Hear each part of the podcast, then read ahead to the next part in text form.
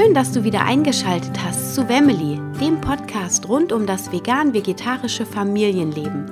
Hier bekommst du viele hilfreiche Tipps und Tricks, wie man mit den Herausforderungen im vegan-vegetarischen Familienalltag gut umgeht.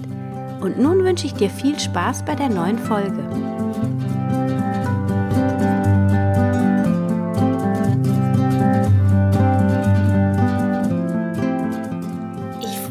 Du wieder eingeschaltet hast zu einer neuen Folge von Family. Und heute spreche ich mit dir über die vegane Ernährung in der Kita und das Schulessen und was da vielleicht für Herausforderungen auf dich zukommen können.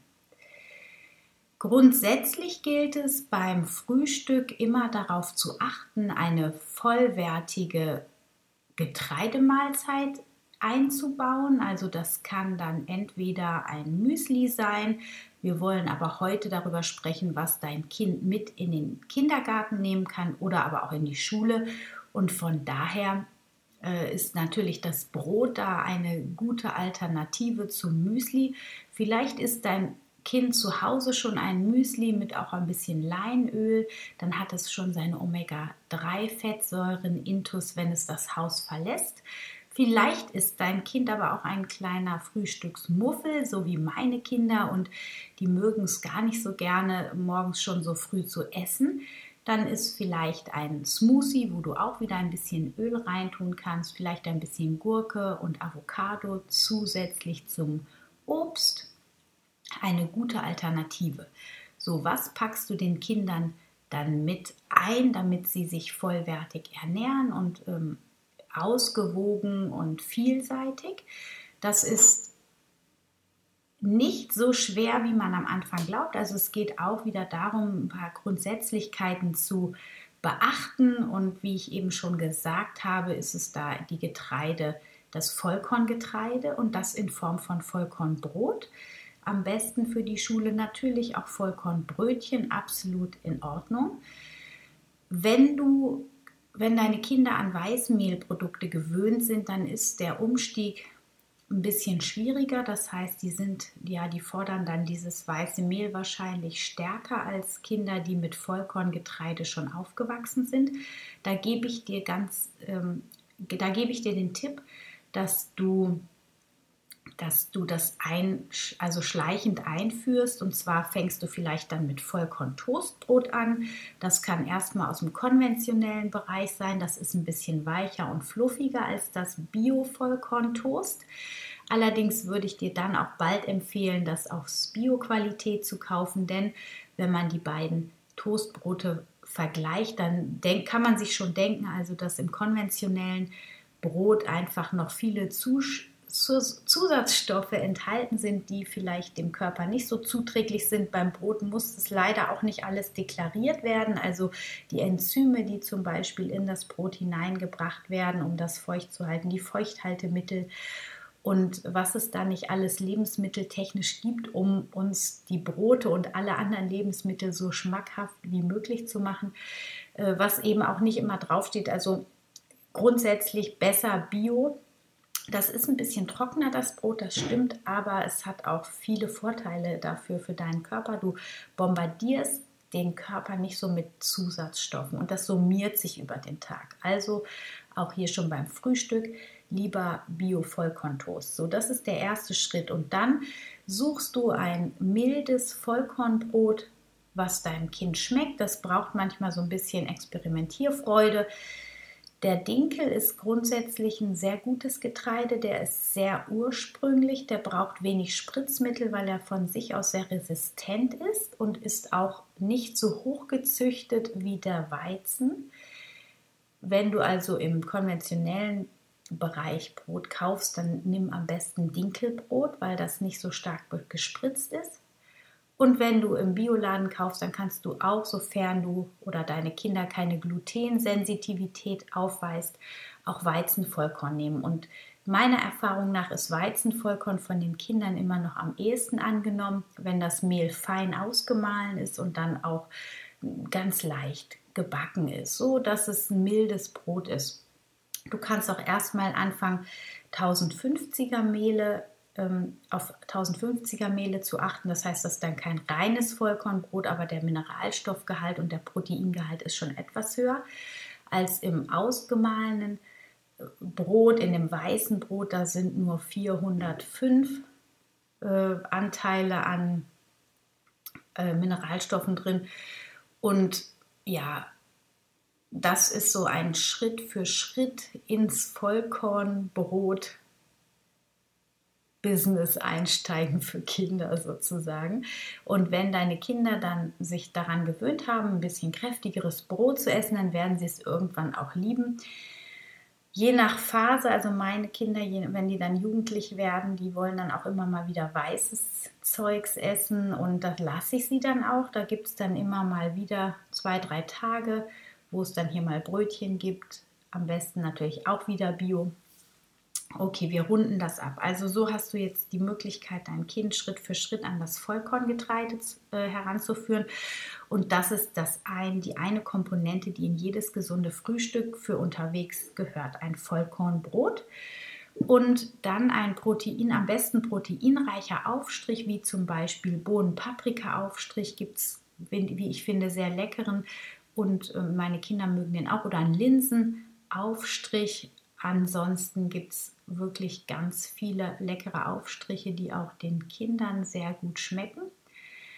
Dazu gibt es dann eine Obst- und Gemüseportion für die nötigen Vitamine, für das Vitamin C und auch für, äh, um mit Hilfe des Vitamin C das Eisen aus dem Vollkorngetreide und aus, der, aus dem Proteinaufstrich besser aufnehmen zu können.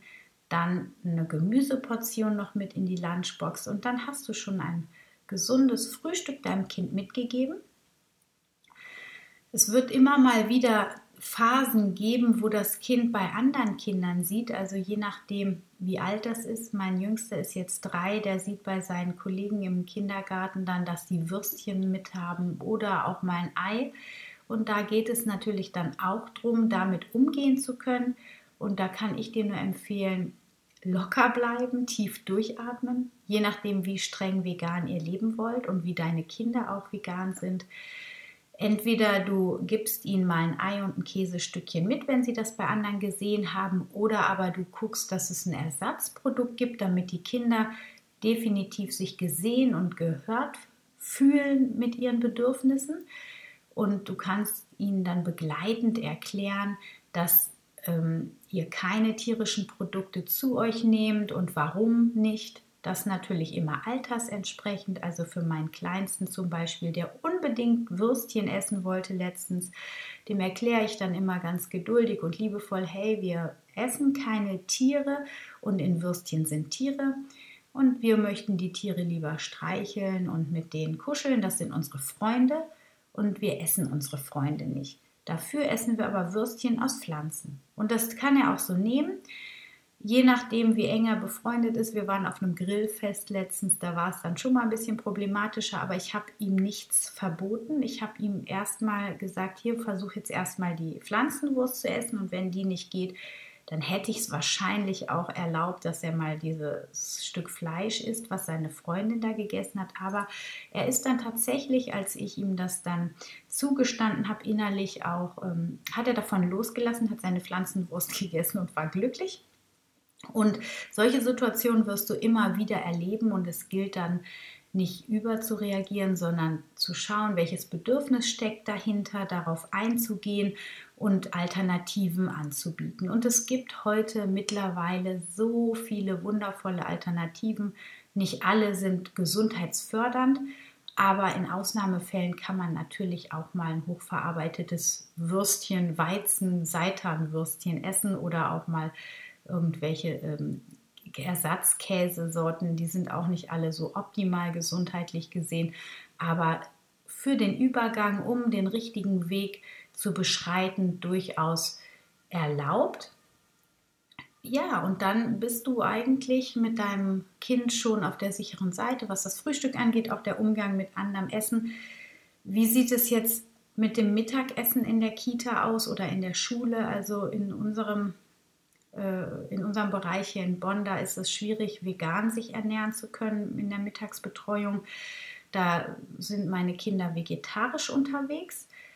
man könnte natürlich laktosefrei bzw. laktoseallergisch angeben, aber da habe ich nicht genug Vertrauen in das Catering-Unternehmen, denn dafür haben die einfach noch zu wenig Ahnung, als dass diese Ernährungsform, die dann da und die Essen, die die dann servieren, ausgewogen und vollwertig genug sind. Also die nutzen ja teilweise auch keine Vollkornnudeln, sondern weiße Nudeln. Und das ist mir dann nicht vollwertig genug, sodass ich dann lieber auf die vegetarische Alternative zurückgreife. Und zu Hause dann eben mehr pflanzliche Ernährung anbiete, mehr pflanzliche Lebensmittel und die dann auch, also ich, meine, meine große Tochter, die ist jetzt ähm, in der siebten Klasse, hört dann die Übermittagsbetreuung auf und die isst jetzt zu Hause das, was es gibt und da ist dann eben auch viel vegan oder alles vegan. Ähm, und wenn sie mal was anderes braucht, dann nimmt sie sich noch einen Joghurt hinterher oder sie streut sich ein bisschen Parmesan über ihren Teller. Das ist bei uns auch erlaubt, denn wie gesagt, wir leben ja in einer äh, Patch-Food-Familie. Das heißt, ich bin streng vegan. Meine Kinder sind vegetarisch, teilweise vegan und mein Mann ist Flexitarier, tendenziell immer pflanzlicher werdend, aber äh, durchaus auch ab und zu genießt er sein Stück Fisch und sein Stück Fleisch. Und das ist bei uns auch alles erlaubt und daher äh, haben wir ein harmonisches Familienleben, zumindest was das Essen angeht. Ansonsten geht es auch immer wieder turbulent bei uns zu, wie das in jeder Familie üblich ist. Ja, ich hoffe, ich konnte dir einen guten Einblick geben, einen Mehrwert, dir eine Hilfestellung für deinen Alltag bieten und ich wünsche dir einen wunder wunderschönen Tag. Stay healthy and happy, deine Anna.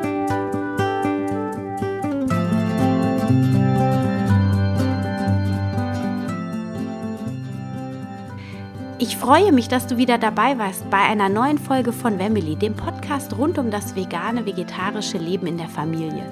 Ich hoffe, du konntest ein paar neue Erkenntnisse für dich mit nach Hause nehmen. Und ich würde mich sehr, sehr freuen, wenn du den Podcast weiterempfehlst, deinen Freunden, deinen Bekannten oder mir eine Bewertung und einen Kommentar bei iTunes hinterlässt. So hilfst du dabei, dass auch andere Menschen diesen Podcast hören können und finden. Ich freue mich auf dich beim nächsten Mal. Stay healthy and happy, deine Anna.